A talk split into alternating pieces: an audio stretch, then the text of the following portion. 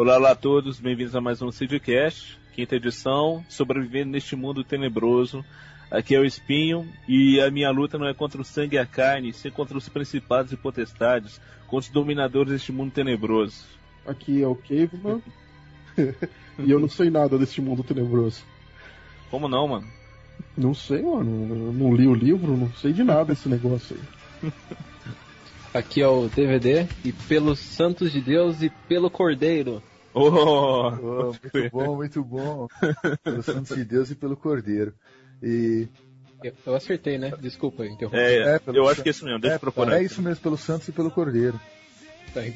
É. Deixa, eu vir, deixa eu vir o Sidcast de Nárnia pra vocês verem só. É. O cara tá falando, tá falando isso só porque ele não conseguiu ler as 650 páginas do livro pra hoje. Uh, e olá galera, aqui é o Doc. Agora a gente não vai ter tempo para isso, mas se eu tivesse algo para dizer, eu diria: vamos orar. Oh. Muito bom. Aí, galera reunida para mais uma edição. É, é importante ressaltar que a gente já tem um ano de programa. Uhul! Parabéns, palmas. É. Sim. Foram, foram dez meses esperando o próximo programa e dois meses no total gravando.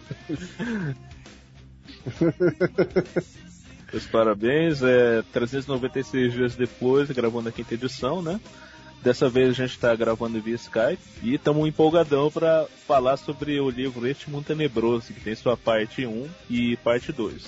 Eu pessoalmente não, não li a parte 2, né? Li a parte 1 depois de muitas e muitas tentativas. Mas o DVD leu e ele vai ajudar a conduzir o papo. E. e o Doc e o Kevo.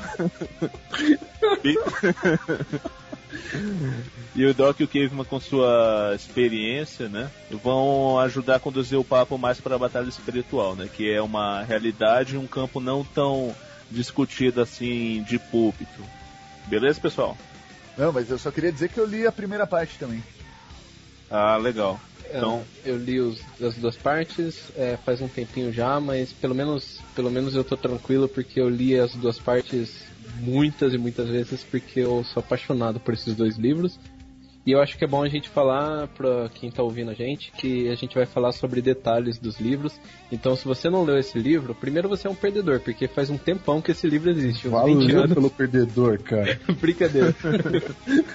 é, sério, é, vale a pena, caso você queira mesmo curtir uma ótima história sem estragar, você desligar esse CDcast, o que nós não gostaríamos, mas seria melhor para você ler o livro e voltar, mas se você não se importar com isso.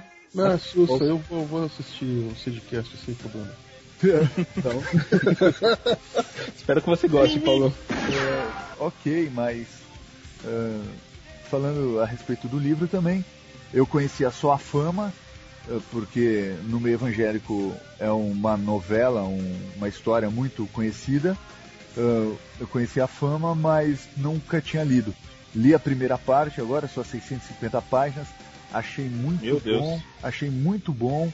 Ainda não tive a oportunidade. Comecei a ler a segunda, mas tive que parar, infelizmente. Mas eu achei muito bom, extremamente bem escrito. Eu sou de ler muito, já li muita coisa, muita coisa uh, secular aí, vários autores consagrados. E acho que o Frank Perretti não, não perde em nada para ninguém, não. Ele escreve de uma maneira muito bacana, que te prende, uh, faz você querer saber o que vai acontecer, porque ele vai. Tem vários personagens, ele vai escrevendo um pouco sobre cada um e para para falar do outro, para falar do outro, para falar do outro. Você acaba se prendendo, querendo saber o que, que vai dar de desfecho para cada um deles. Achei muito bem escrito, sem contar a parte espiritual, só na parte literária, eu achei que o cara manda muito bem. Na parte espiritual a gente vai falar bastante aí, eu acho que nem preciso dizer que, que foi bem bacana, porque senão não teria lido até o final também, né? Beleza, Doc. Então, Este Mundo Tenebroso, livro romance, né, de Frank Peretti, Peretti, não sei como se fala. É, trata a respeito de uma batalha espiritual, né, um tipo de domínio que está tá ocorrendo numa cidade do interior dos Estados Unidos. Ashton.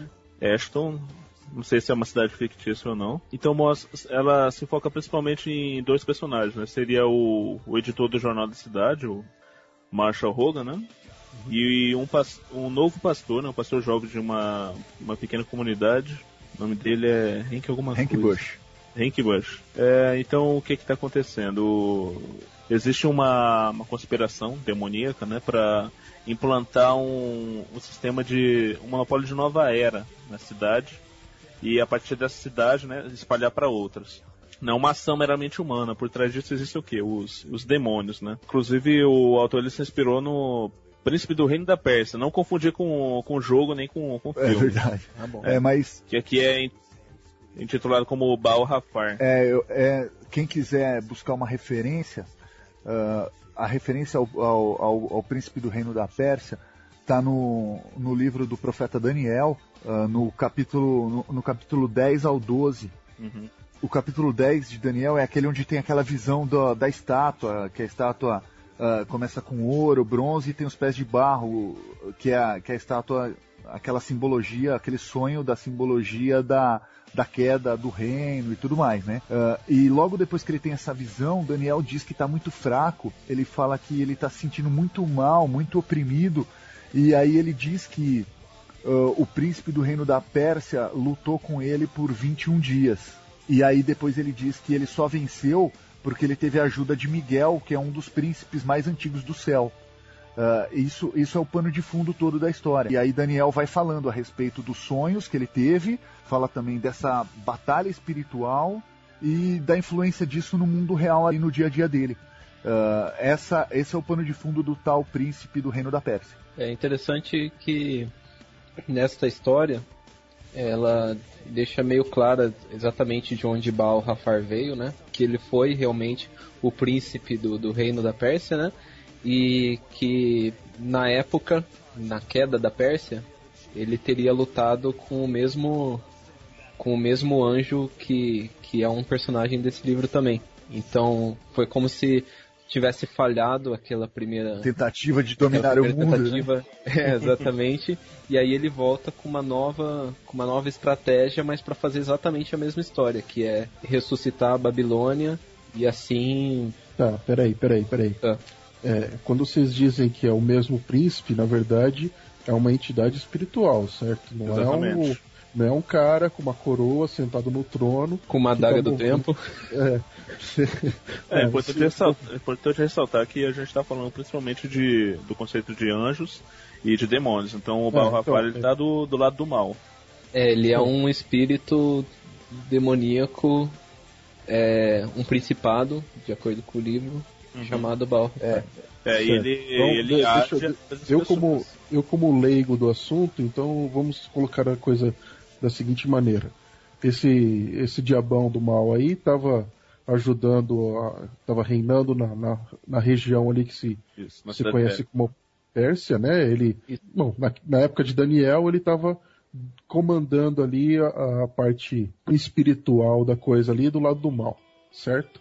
É. E, e aí, tipo, a Daniel tava, tava orando, pedindo alguma coisa para Deus, certo? É, isso não tá no livro, mas. Não, é, isso é, é a parte do, da, da palavra onde ele, Ah, tá. pra onde ele se baseia, certo? Tá, tá. Aí eu só tô tentando amarrar as duas coisas. Aí, tipo, Daniel tá orando e vem um, um, um anjo da parte de Deus para trazer a bênção que, que Daniel tá pedindo. No meio do caminho, ele encontra o, o, o tal do, do cara da Pérsia lá e eles quebram o pau e tal, mas aí o anjo começa a perder. Aí vem um outro anjo, que é o Miguel, para dar um- uma força pro cara e, aí ele ganha e traz a, a mensagem para Daniel. É isso? exatamente. É isso mesmo.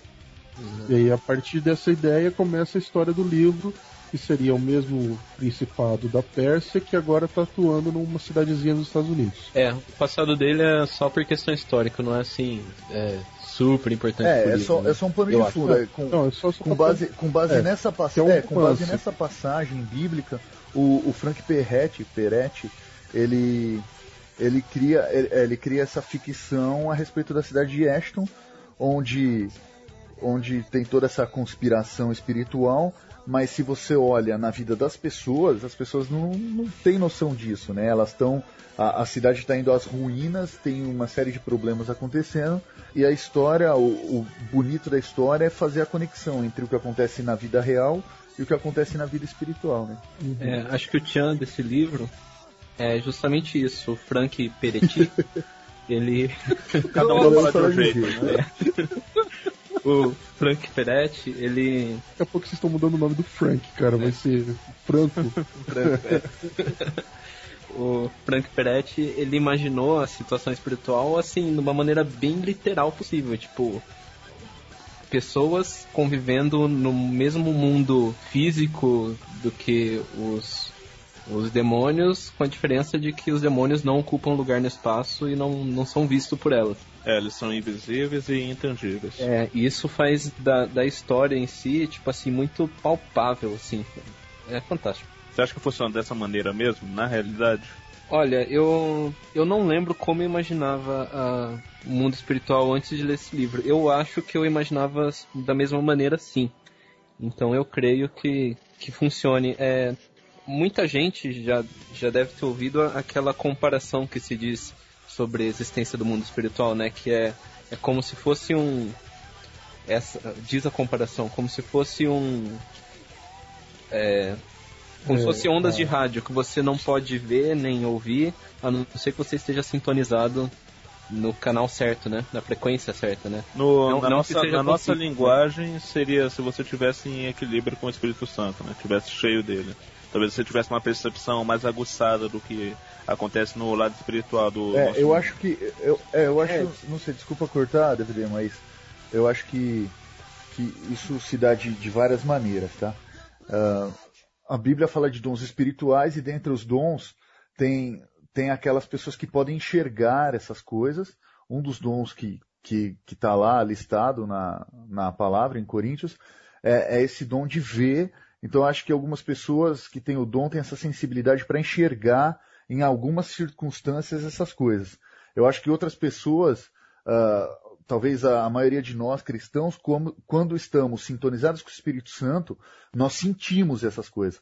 Uh, na, na linguagem popular aí, na linguagem, na linguagem uh, que nem é cristã, vai, é o que a galera diz de sentir as vibrações negativas as vibrações positivas.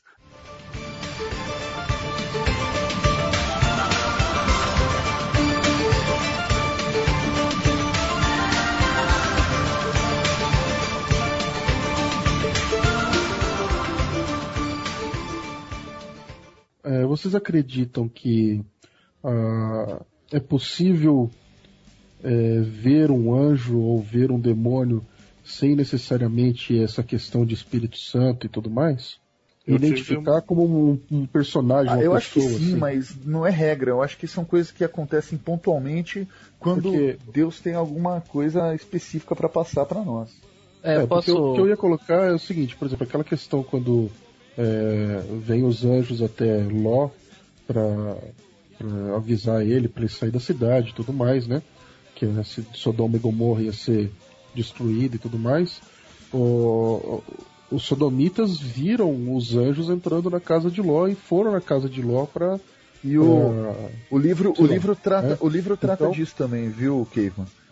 É, é exatamente é, ele trata disso também. É, na maior parte do tempo, os anjos estão estão ali na cidade, mas ninguém vê, os demônios também.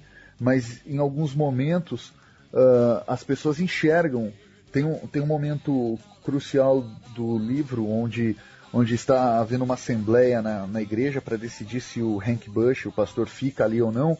E aí chega um homem carregando uma senhora, que essa senhora é uma pessoa antiga da igreja, uma antiga missionária, evangelista, e ela já está um pouco debilitada. E aí eles enxergam a pessoa vindo com ela, trazendo ela, ajudando ela a caminhar, e é um dos anjos. É, assim que a mulher entra para votar e decidir, esse anjo some, ninguém mais vê ele ali. Então, o livro também trata dessa possibilidade de que a gente veja anjos ou veja demônios, sem que a gente tenha isso o tempo todo. Mostra também como uma coisa pontual, uma coisa de alguns momentos, entende? É, não, não é. que vejam à toa, né? É, é porque e... quando, quando você fala de anjo, normalmente a visão que se vem é aquela visão meio psicodélica lá de, de asas, asas auréolas, e mais, auréolas e e essas Pelados, coisas meio hollywoodianas e tal. Aí, então, tipo, é só para colocar essa questão de, tipo, nem sempre uh, o anjo vai aparecer, ou de repente o anjo aparece muito mais comumente e a gente não percebe como um anjo porque ele aparece como uma pessoa comum, né? No, É, no tem nosso um- dia a dia. Tem um trecho muito bacana desse livro, que é quando a personagem, uma jornalista, ela tá. É, Berenice. Berenice Trigger. é, Berenice, ela foi. Ela tá sendo perseguida, né? E ela não tá sem, sem ter ninguém pra ajudar, né? No caso, na história, ela não é nem cristã, né? No- Não, não, nesse não é. momento do livro. E quando ela tá perdida numa estrada, o livro conta que, que vem uma, uma mulher é, numa moto, numa motocicleta, e oferece ajuda pra ela, pra ela conseguir ir até o final da estrada, né? Ela queria, tinha que chegar numa cidade lá. E a Berenice, ela tá com frio, é, sem roupa pra, pra andar, com fome e tudo mais, porque ela tá sendo perseguida e tal. E aí ela aceita essa carona, a mulher leva ela de, eh, de carona para o lugar que ela precisa. E, e essa mulher, ela, ela a Berenice tem essa impressão de, nossa, que quanta bondade, que, que legal que as pessoas estão me, me ajudando e tudo mais. E tudo que ela precisava no momento, essa mulher traz, inclusive um, um sanduíche de. é, Ela dá pra esse sanduíche pra Berenice, mostra pra ela um lugar, tipo uma hospedaria bacana que ela poderia comer uma sopa e tudo mais. E e quando a Berenice ela desce da moto, ela olha pra trás pra ver esse lugar que, que a mulher apontou. Quando ela olha de volta, a mulher não tava lá, nem a motocicleta, nem vai saber do que, que era feito o, o sanduíche. E ela simplesmente desaparece, tanto que comenta no livro que é, ela via as marcas de onde veio a moto no chão, mas ela não via a- a- as marcas da moto indo embora. Cara, é Legal, muito- anjo, anjo também anda de moto, cara. É, cara, super. Eu acho muito, muito inteligente isso e sutil também, né? Porque eu acredito que, que isso possa acontecer, né? É, sei lá, quant- quantas vezes a gente já encontrou gente que a gente não conhecia, que a gente nunca viu, depois nunca mais viu, que já ajudou a gente em algum momento, né, cara? Agora, se isso vale pros anjos, será que também vale pros demônios?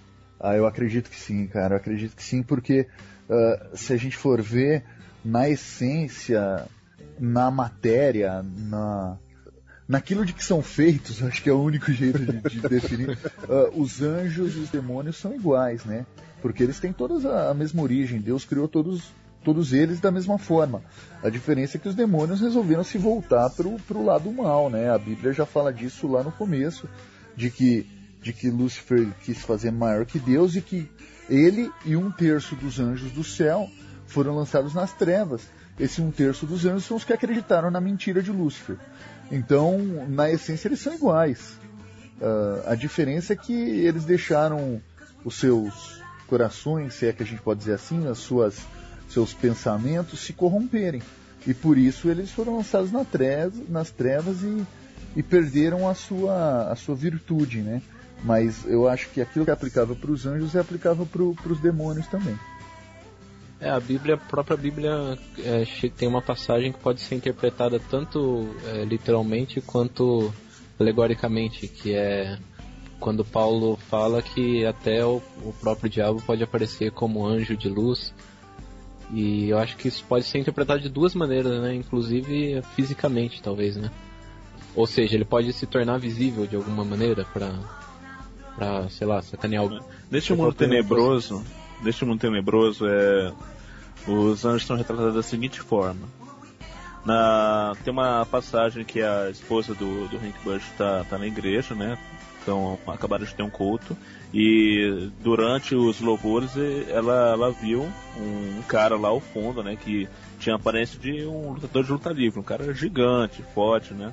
E é descrito no livro que eles usam roupas de. como se fosse algum tipo de faxineira, algum tipo de, de funcionário assim de limpeza, né? Então eles são retratados como, como pessoas fortes, né? Como, como se fossem lutadores mesmo. Agora, os demônios, eles são retratados como, como criaturas corrompidas. É, eles têm um aspecto humanoide, só que com garras, com cauda, asas, né? São, tem olhos de, de cores estranhas, é, soltam baforadas de fumaça. Fumaça amarelada de enxofre, né? Isso, exatamente. Cara, isso, isso é uma adição assim preciosíssima pra essa obra, cara. É, é fantástico essa descrição. Cara, respiração de enxofre. Só de imaginar isso, cara. É. É, é- super dramático, muito legal. É uma forma que, que ilustra os demônios de, assim, de uma forma bem, bem interessante mesmo, sabe? Que, que chama a atenção, que torna eles inimigos, assim, realmente temíveis. É, nós sabemos que, que esses demônios nada mais são do que esse texto de anjos que, que caiu do céu, como o Doc já, já mencionou.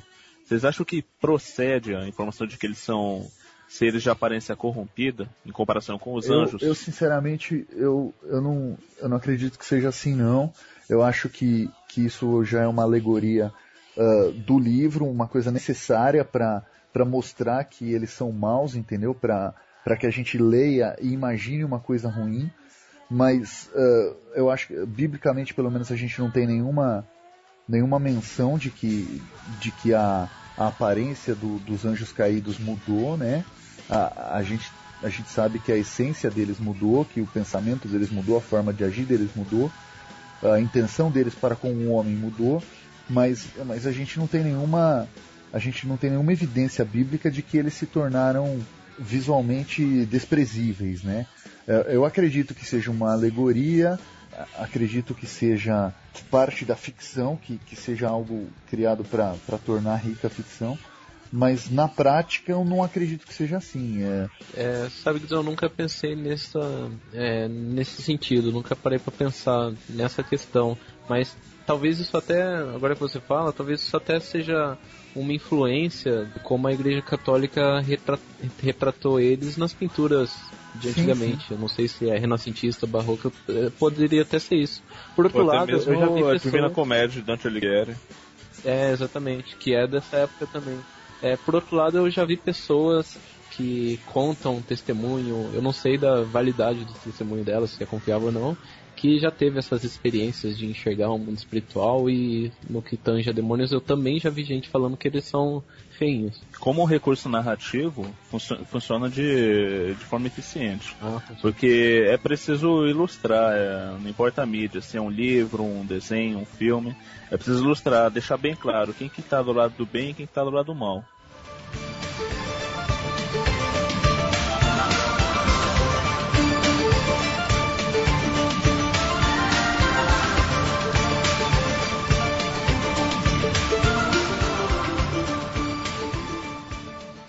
Se eu puder compartilhar uma, uma experiência assim, ou até duas, o Doc deve saber, né? Eu, eu sou propenso a acreditar na, nas coisas com, com, as quais eu sonho. É, eu já passei por alguns momentos de opressão, né? Tive duas experiências é, em sonho. A primeira que ocorreu, uh, eu sonhei que eu estava aqui em casa, estava sozinho em casa, e encontrava um bilhete do meu pai na, na mesa, né, dizendo que ele tinha saído de casa porque sentiu que o ambiente estava pesado. E eu ia andando até a sala e olhava para a parede e tinha é, duas figuras saindo da parede. Ah, eram dois rostos, uma coisa tentando sair da parede e vir para cima, sabe? Então eu vim pro, pro meu quarto, já no estado meio, meio dormindo, meio acordado, sabe, consciente, eu comecei a ouvir uma, uma voz, uma voz de, de homem, só que cheia de ódio nela. Era uma voz agressiva. Eu não, não lembro do que, que essa voz falava. Ele mas... estava acordado, é? Não, dormindo. E eu estava ouvindo a voz desse homem, é uma voz super agressiva, como, como se a pessoa fosse avançar em você e destroçar você, né? E consciente do que estava acontecendo, né, de que eu estava sofrendo uma opressão ali, eu comecei a orar, interceder, repreender, até que, até que acabou. Tá? Essa foi uma experiência. Uh, mais recente, acho que no, no momento assim que eu estava um pouco uma, uma certa crise, um pouco triste e tal, fraco. É, porque eu tenho, tenho buscado muito mais, assim, da presença do, do Espírito Santo, né? É uma coisa que tenho buscado mais pra minha vida, estudado mais a respeito. E aí acho que nesse processo começa a vir os ataques, né, do, do mundo espiritual. Eu de novo aqui no meu quarto, né, olhando pela janela e as paredes aqui do dessa dessa estufa que tem aqui forradas, né, de pareciam anões alados, com a pele bem escura e com aquele sorriso de escárnio na, na cara, né? E você estava acordado? Não, eu tava dormindo. Ah, tá. Os dois foram em sonho, DVD. Foram, foram sonhos que eu, que eu tive. Tá, e, confuso aqui. É, e tinham duas mulheres que eu não, não consegui identificar. Tinha uma numa escada e ela, e ela ficava mexendo num buraco na parede, né? Como se estivesse atiçando alguma coisa. E depois ela saía da frente e do, do buraco da parede vinha um monte de desses morcegos do inferno, né? Que, que para mim eram os demônios. Eles vinham pra, pra janela e eu fechava ela, né? E depois eu só ficava ouvindo a risada deles do, do outro lado. Aí, bem assustado, eu acabei acordando. Caraca, é, espinho. É. Assim, cara, achei, achei bem intenso, né? Mas é, apesar de eu ter sonhos malucos, né? Como, como todo mundo, foram sonhos assim distintos, né? Que, que ficaram marcados assim, na minha memória e que eu não, não levei assim como meros sonhos, né? Mas como talvez uma, uma mensagem que eu estivesse recebendo, entendeu?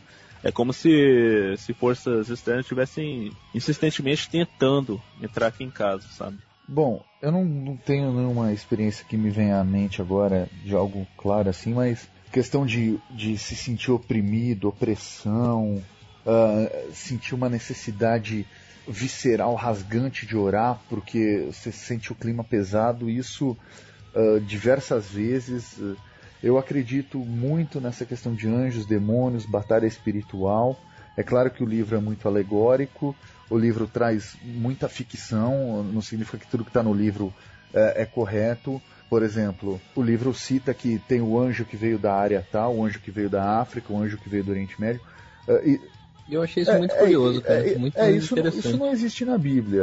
Você não vai achar nada disso na Bíblia, pode procurar. É ficção. É, é ficção. Eu acho que a questão é saber interpretar que o livro é uma ficção, é uma história de mentira baseada em fatos reais.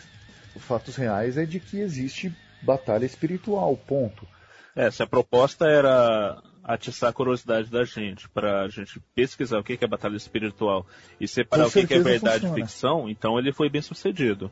Não, foi totalmente bem sucedido, porque uh, chama a nossa atenção, chama a nossa atenção, desperta a gente Uh, eu já acreditava em batalha espiritual, já acreditava em anjos e demônios à nossa volta, mas o, o livro é, ele é muito chocante, porque a gente vê como a influência dessas coisas pode interferir no nosso dia a dia.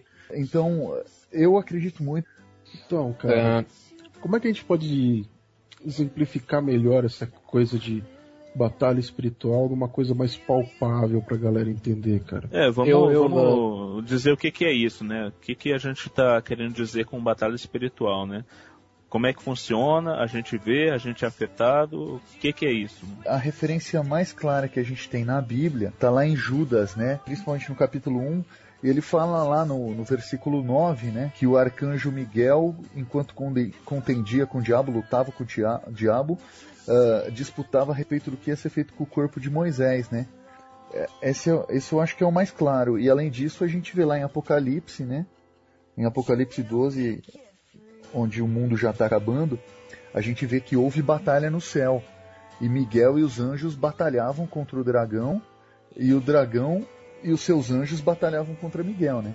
Uh, os anjos estão se enfrentando em prol de algumas causas, de algumas situações.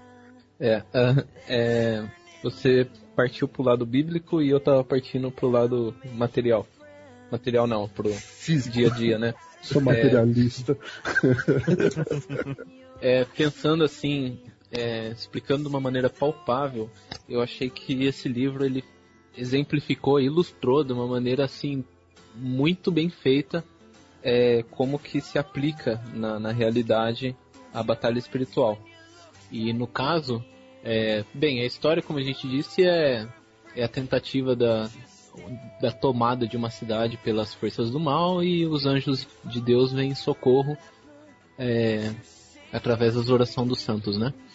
E, e a, a parte que eu digo palpável é pela estratégia que, a, que as forças do, do inimigo usa para fazer essa tomada que é, uh, desculpem, no o general, digamos assim, né, do, dos demônios, ele começa a pegar pequenos demôniozinhos, é, pequenos em assim, em poder, assim, digamos hierarquia. assim. Né? É, em hierarquia. Como, por exemplo, o espírito. Ele dá. Um, é interessante, os nomes do, dos demônios no livro são, são exatamente o que ele faz. O que o demônio faz. Por exemplo, se um demônio é faz, faz a pessoa mentir, ele é chamado mentira, né? É, então, temos outros pega... também, é, adivinhação, bruxaria, Isso. confusão, loucura, ódio, né? São nomes de, de males, assim, né? Do... É, exatamente. Aquele que é o contrário dos frutos do espírito. É. Olha, Os frutos da carne, sei lá. Isso. É interessante. Então, é, o inimigo ele pegava esses anjos de pequena hierarquia, por exemplo, ódio, complacência, engano, e começava a atacar é, pessoas comuns da igreja. Então, a batalha espiritual começava dentro da própria igreja, que é onde nós acreditamos que é o, o lugar intocável e. O forte. É, o nosso forte seguro, né? E começando a fazer pequenas picuinhas entre os membros. Então, era um membro aqui que ficou chateado com o que aquele membro ali disse, era a pessoa ali que, que trabalhava em tal área, que ficava chateada com o pastor, por exemplo ou Acontece então, bastante por aqui. É, ou então a, a, fofo, a, o membro fofoqueiro que fala tal coisa do pastor que às vezes não é verdade. E coisinhas pequenininhas assim. Isso ia afetando a igreja da seguinte forma. A igreja como um todo, ela começou a orar menos, porque tinha probleminha aqui, tinha fofoquinha ali, pessoas descontentes ali, e assim eles oravam menos. Quanto menos os, os humanos oravam, menos fortes se tornavam os anjos. Então a, a grande luta dos anjos, o grande esforço era despertar esse povo para orar, abrir os olhos, encaminhar o pastor a tomar determinadas ações para conseguir aquecer a oração dos anjos.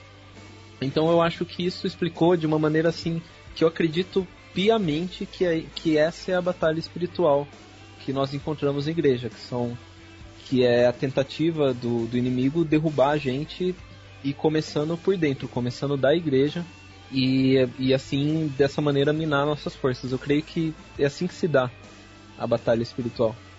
É, DVD. É, esse é um do, dos méritos do livro, né? Uh, eu não, não sei se, se procede realmente a informação, né? Mas para os anjos deste mundo tenebroso agirem, eles precisam ter uma certa cobertura de oração. Isso. E Ashton inicialmente não é uma, uma cidade que ora.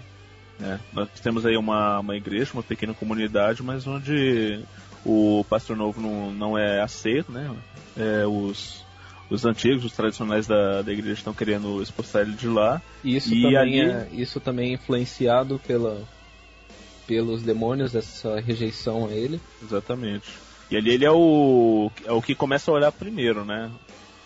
Uh, o, que eu acho, o que eu acho bacana, uh, antes desse conceito da, da oração é que vocês disseram aí, pouca gente estava orando e depois mais gente passa a orar. O que eu achei interessante é que para mais gente orar, foi necessário que acontecessem algumas tragédias.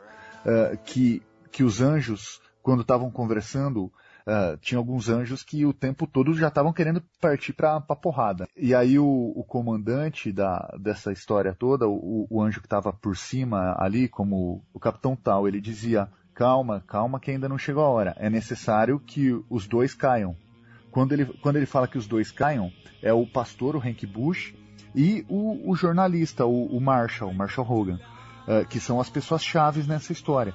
E quando ele fala que é necessário que os dois caiam, ao longo do livro a gente vai ver que é necessário que eles quebrem a cara, que eles passem por lutas difíceis, eles são humilhados, eles são destroçados, os lares deles são, são vitimados, eles são presos e na prisão eles se conhecem e aí sim começa toda a reviravolta, porque eles foram quebrados e quebrantados. Eu acho que esse conceito é fundamental. É fundamental o conceito de que uh, nas pessoas quebrantadas o Espírito Santo age e a batalha espiritual é vencida.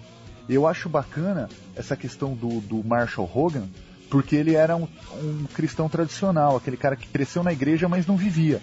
Você vê ao longo do livro que ele não tem nenhuma pegada. Ele vai na igreja por ir, ele não sente nada, ele não sente a presença de Deus, ele não ora, ele não faz nada. E conforme vai tendo esse quebrantamento, ele vai se lembrando de que Deus existe, de que Deus faz as coisas, até que dá o seu desfecho final quando ele conta toda a sua história com os olhos humanos e os olhos jornalísticos. E a história dele se encaixa com a história do pastor, que não sabe nada do lado humano, do que está acontecendo na cidade, do golpe que querem dar, das vendas das propriedades e tudo mais. Mas essa história dele encaixa com a história espiritual do pastor, que fala sobre a repreensão dos demônios, sobre os demônios que eles expulsaram, sobre a guerra espiritual. essa mensagem o livro passa muito bem de que o mundo espiritual e o físico estão super é, interligados e interagindo não diretamente, mas uma coisa tem relação com a outra. É, eu acho que sim, tipo, uma visão novamente leiga da coisa, eu penso da, da seguinte maneira: a, a, questão da oração e intercessão tem muito mais a ver com a relação entre é, nós, Deus e nós, homens. Tipo, a oração que eu faço a Deus e a oração que eu faço a Deus intercedendo pelos homens, do que necessariamente a questão dos anjos brigando com os demônios. Por que, que eu penso dessa seguinte maneira? Porque uh, eu não acho que a, a minha oração dá mais poder para quem quer que seja, porque eu acho que quem tem mais poder e tem todo o poder é Deus. Então quem poderia dar todo o poder para os anjos seria Deus. Então eu acho que a minha oração não interfere no poder de Deus ou no poder dos anjos. Mas a minha oração interfere no coração de Deus em, em, interferir que algumas coisas aconteçam na, no nosso meio. E aí eu acho que reflete essa questão de, de, dessa maquinária toda que, é claro, o inimigo tem os seus planos, os seus, as suas artimanhas para tentar deixar a nossa vida o pior possível. É esse o objetivo dele, além de querer nos levar direto para o inferno. Se ele não consegue levar para o inferno, pelo menos ele quer deixar bem ruim a nossa vida. Então, eu acho que é, é, é essa é, questão de o, caminho da oração vai tipo direto para Deus e no coração de Deus as coisas começam a mudar, entendeu? Tipo, a, a, que nem quando a própria história de, de, de Ló, né? Quando Abraão começou a, a, a interceder, é que chegou lá para Deus e falou: Poxa, mas e se tiver tantos justos na cidade, você vai destruir a cidade? É, se tiver dez, se tiver um justo sequer, aí Deus fala: Olha, vai lá e fala pro, pro teu, teu primo cair fora de lá que eu vou destruir a cidade, mas vou salvar a vida dele e da família dele. Tá. Levando em consideração a declaração do, do Caveman, isso me leva a outro questionamento, né? Quem aí, em algum momento assim, que sabia que tinha que fazer algum tipo de trabalho, por exemplo, ah, preciso dar a palavra no sábado à noite, ah, vamos ter uma vigília na sexta noite, ou então até mesmo vamos para o acampamento. Toda vez que você se move para servir a Deus, para fazer algum tipo de trabalho, é, alguma coisa que vai edificar vidas. De repente você, é, as suas fraquezas são manifestas, é, começam a vir ataques, alguma coisa Nossa, vem para tirar a sua paz, para te derrubar e para atrapalhar, né? Que é para tirar você do rumo e nada do que você pretende fazer dá certo. Como a gente encaixa isso na batalha espiritual? Uh, eu acho que o tempo todo a gente está sujeito a esse tipo de influência, tá?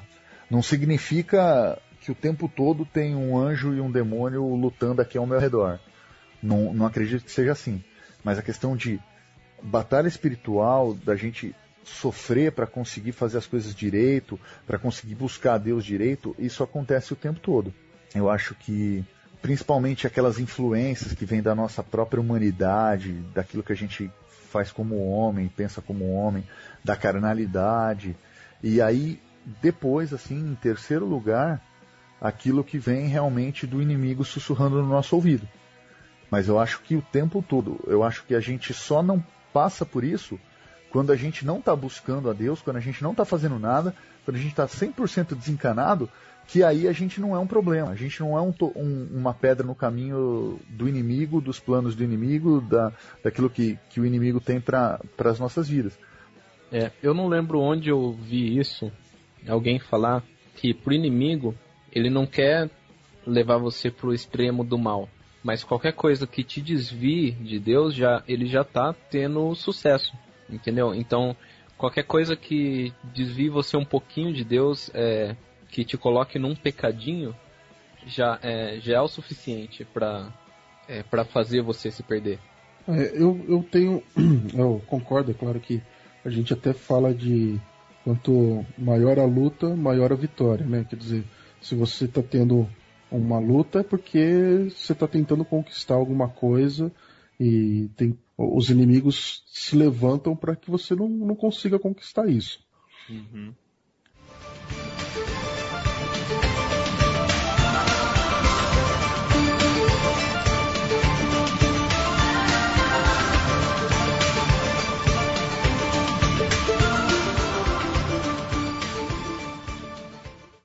Algum de vocês já viu uma pessoa e sabia que estava possessa? Hum, assim, claramente, numa experiência real, hum, não. A não ser aquelas situações em. É, a não ser aquelas situações em que a gente está na igreja e vem, vem aquele cara loucaço na igreja que ele nem sabe sabe por que, que tá lá, vem falando coisa geralmente muito drogado, muito alcoolizado. Você percebe que o, que o caboclo não tá normal. Uh, e em muitas, em muitas situações que, eu, que eu tá, estava na igreja, eu vi casos de, de demônios se manifestarem e tudo mais, mas eu, eu acredito que, que não é pelo fato dele estar embriagado e drogado, mas eram sujeitos que estavam numa situação da vida já toda destruída, e pelo fato que ele, deles estarem com a vida toda destruída, eles abriram brecha pro, pro diabo entrar mas não significa que é porque eles estavam drogados e bêbados. Esses são só alguns sintomas da vida deles destruídas, entendeu? É, eu não, não me lembro com perfeição, mas talvez eu tenha é, notado assim algo de errado com tal cara ou tal pessoa, talvez um, em evangelismo, esse tipo de coisa. Porque uma até um rosto me vem à mente, mas eu não sei de onde vem essa memória, então não posso garantir. É, faz muito tempo e não tenho mais certeza. Caveman?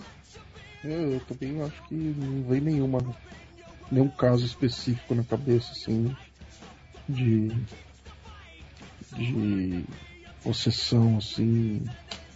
que foi identificável. É, é que nem o, o Doc disse, tipo, já, já participei em momentos em que. Uh, a Movuca já estava armada, entendeu? Já tinha uma galera já é, chegou perto orando e levaram o, a, o rapaz para um, um, canto para orar com ele. E nessa eu fui junto para ajudar lá em oração, mas é, de tipo identificar e tipo tomar ações preventivas é, nunca rolou assim com a minha pessoa assim eu não lembro de nenhum caso. Agora, que, uma... agora caso de bêbados é coisa mais comum que tem, cara. Bêbado aparece assim o tempo todo. Menos espera, vem bater na porta da igreja, né? Ah, bom, eu já, já tive algumas experiências, né? Pelo menos eu acredito que, que foram também casos de, de, de opressão mesmo, né? De estar de tá, assim conversando com uma pessoa, está visivelmente transtornada, de dessa conversa virar uma discussão e de repente a pessoa sair do normal dela e por conhecer bem a pessoa, saber que não é ela ali falando, sabe? Por mais transtornado que esteja, sabe? E, e na hora te, é, vem aquele, aquele lampejo. Cara, começa a orar agora porque o bicho vai pegar. E começa a orar, repreender e de repente você vê a pessoa voltando ao seu normal, sabe? Confusa, sem saber exatamente o que, que aconteceu. Acho que pelo menos duas ou três vezes já, já aconteceu comigo. Não, não, não, não, não deu ter saído do meu normal, entendeu? Mas de ter que, que pelejar, assim, né? De ter que interceder. Eu posso dizer que eu já estive frente a frente com. Meio que fui enfrentado por, por uma pessoa possessa, assim. Tive um, encontro, um contato de primeiro grau. Ô, louco. É, e foi trash, cara, velho.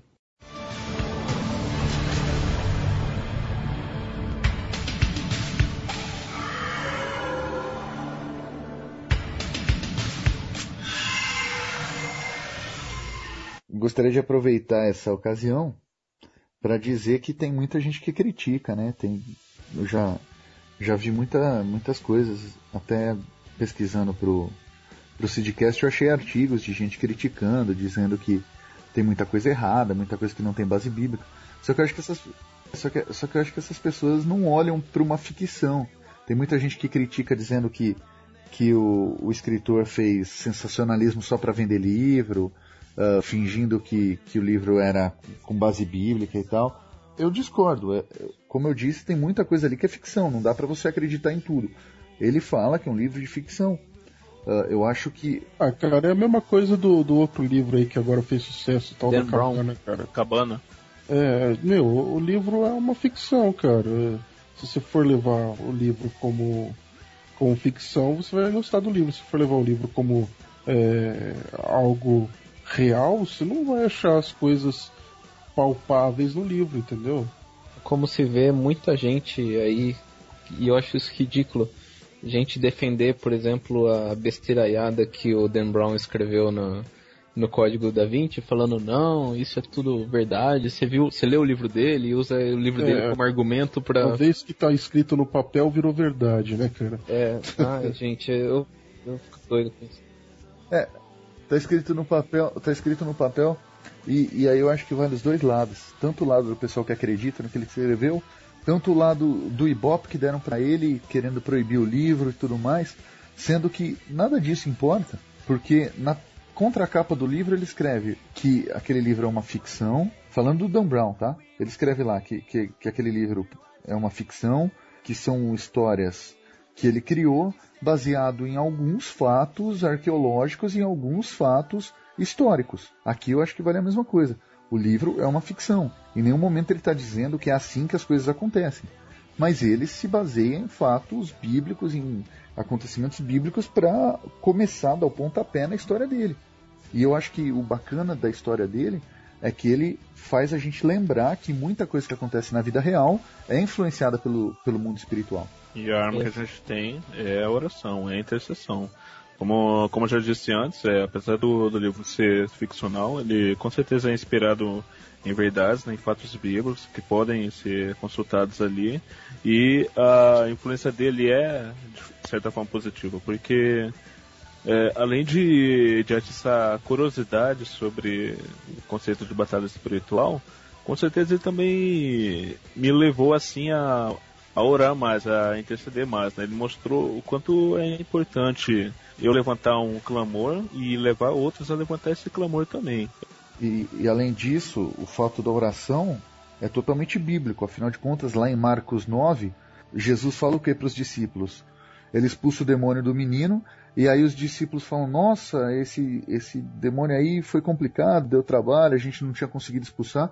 E Jesus responde o quê? Ele fala que aquela casta de demônios, aquela, aquela raça de demônios, não pode sair de nenhum jeito, a não ser por oração e jejum.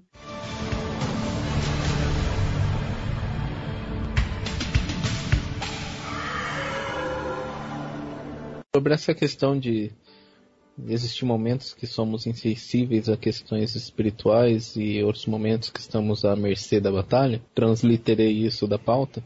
Uhum. É, o, o, livro ele trata um pouco disso na personalidade do, do jornalista, o Marshall Hogan.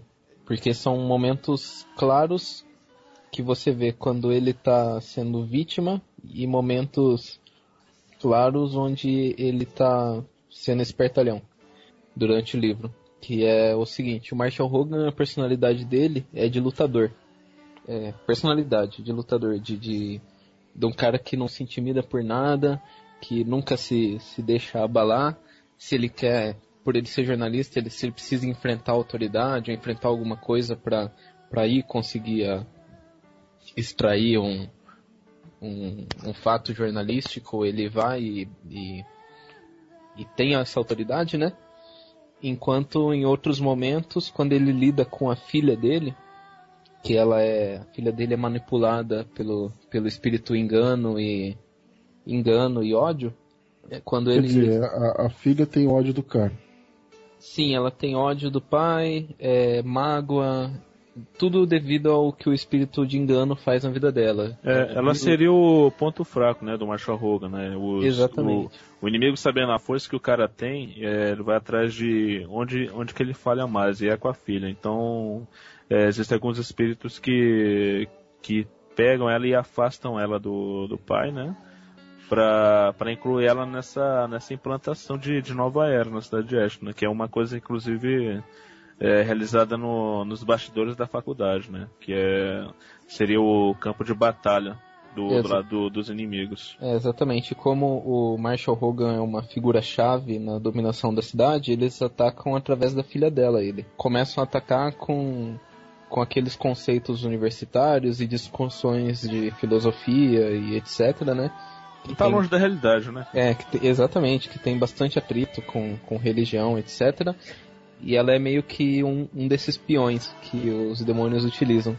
E quando, sempre que ele precisa enfrentar a filha, de toda maneira, por, por ela estar tá tomada por, por espíritos de engano, de rebeldia, etc., ele sempre apanha. E ele é a hora que ele se dá mal e que o cara que é fortão, corajoso e impetuoso é a hora que ele está quebrado no chão toda vez. E então você vê dois pontos na história, que é quando ele está é, sendo quebrado cada, cada hora mais, você vê como ele, como ele se torna fraco e, e, e dependente e abandonado. E em outro momento, quando ele se dá conta, depois que ele é que ele cai, né? Como o tal disse que ele teria que cair, depois que ele cai, ele encontra o pastor e reafirma sua posição como, como cristão e da sua responsabilidade de orar, e começa a enxergar também essa trama é, espiritual, aí que ele começa a, a, se fortalecer, quando ele se dá conta de, de como é importante orar, de, de como é importante batalhar também nos, nos assuntos do Senhor, e aí ele se torna forte e capaz até de, de suportar o que ele está passando com a filha, apesar de disso sempre é, deixar ele no chão.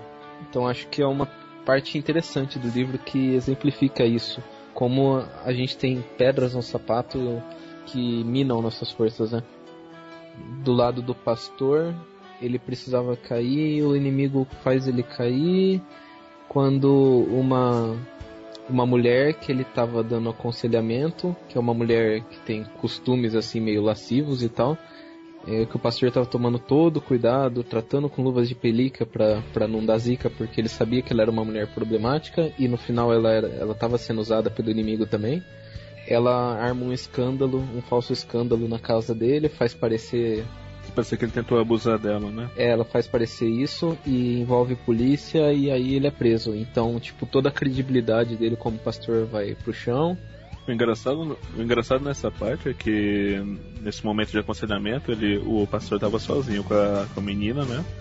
E ela começa a dar, dar em cima dele tudo, né? E quando a esposa do dele chega e ela começa a, a mulher possuída pelo espírito começa a acusar ele de tentar abusar dela e tal a, a esposa passou também, ela sabe exatamente o que está acontecendo, e os dois se unem em oração ali e já expulsa o demônio dela. É, é, disso, é disso que eu ia comentar, só que pensando no enfoque da comunidade, mas vale para a esposa também. Uh, a hora que a, que a mulher problemática, a tal da Carmen, ela acusa, a, a, mulher, do, a mulher do pastor olha para ele e fala: e aí, vamos começar? E ele já começa a repreender os dois juntos. A mesma coisa quando ele é preso e acusado de estupro, o, o que o livro chama de remanescente, que é aquele grupo de pessoas que continuam firme na fé, mesmo com a acusação de estupro, essas pessoas continuam firmes e acabam aumentando a oração. Isso se deve porque, tanto no caso da esposa quanto no caso da, da, das ovelhas desse pastor, acontece porque essas pessoas conhecem o pastor elas têm convicção no caráter e na pessoa de Deus que ele é. É legal que justo, eu achei interessante justo nessa parte que o, o pastor Henk tá é, ele recebe a Carmen em casa, ele recebe ela porque não tem opção, porque a mulher, por acaso dele, é, não voltou a tempo da, da mercearia. E aí ele fica sem saber o que fazer, tem que receber ela em casa, né? E é interessante que essa parte foi armada pelo inimigo para acontecer assim. Enquanto ele tá tendo esse aperreio com, com a Carmen, a mulher dele tá.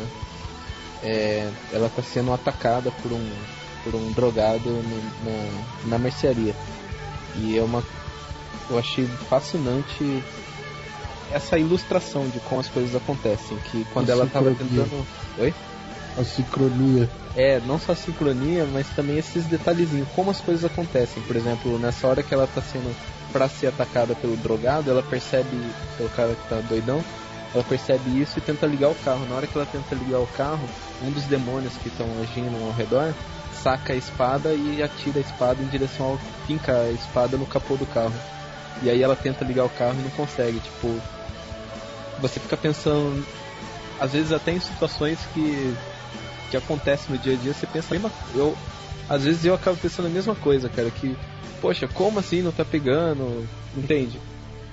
É, sei lá, uma alegoria que eu achei muito, muito bem feita essa. Cara, se fosse com o meu carro, então quer dizer que ele tá possuído o tempo todo. Seu carro. Então, concluindo, é, a ideia de, de falar sobre este mundo tenebroso foi é, justamente porque foi um livro assim que atiçou nossa curiosidade, né, sobre batalha espiritual, sobre anjos, demônios, sobre o efeito que isso tem na, na comunidade cristã, né. Bom, se você está duvidando, eu posso garantir que é real, que está acontecendo, que isso em algum momento já te afetou, mesmo que você não reconheça, e que se em algum momento você achar que está passando por alguma opressão, que alguma coisa está muito errado, então que alguma pessoa próxima está muito transtornada, o recurso é esse, cara, é, é orar. Se separa num canto, começa a pedir orientação para Deus, entendeu? Ora repreendendo mesmo, usa sempre o nome de Jesus, porque não tem demônio que fique de pé se você citar o um nome que é sobre todo o nome. A batalha espiritual acontece, ela é real, é uma coisa a ser levada a sério, cara, porque afeta tudo na sua vida, entendeu? É, e, e além disso, além disso tem a dica cultural, né? Uh, não fique só naquilo que a gente falou para você. Vale o livro, vale a pena. Tanto uh, um quanto dois. Tanto um quanto dois. Em vez de ficar só lendo Harry Potter, só lendo Crepúsculo, só lendo essas historinhas, vai ler um livro de verdade. Hadouken! ai, ai. Lê a Narnia, Narnia é bom também, a Cabana também, Deixasse pra trás também. É, Deixasse é, pra a Bíblia também, é um livro legal também. É isso aí, pessoal. Leiam a Bíblia, leia o Tenebroso, a gente recomenda com força, com certeza você vai ficar curioso também. E mesmo apesar de ser uma ficção, a palavra de Deus esclarece para você, beleza? Isso aí. Então, beleza. Um grande abraço, fiquem com Deus e até o próximo Sidcast. É isso aí. Pelos santos de Deus e pelo, e pelo Cordeiro.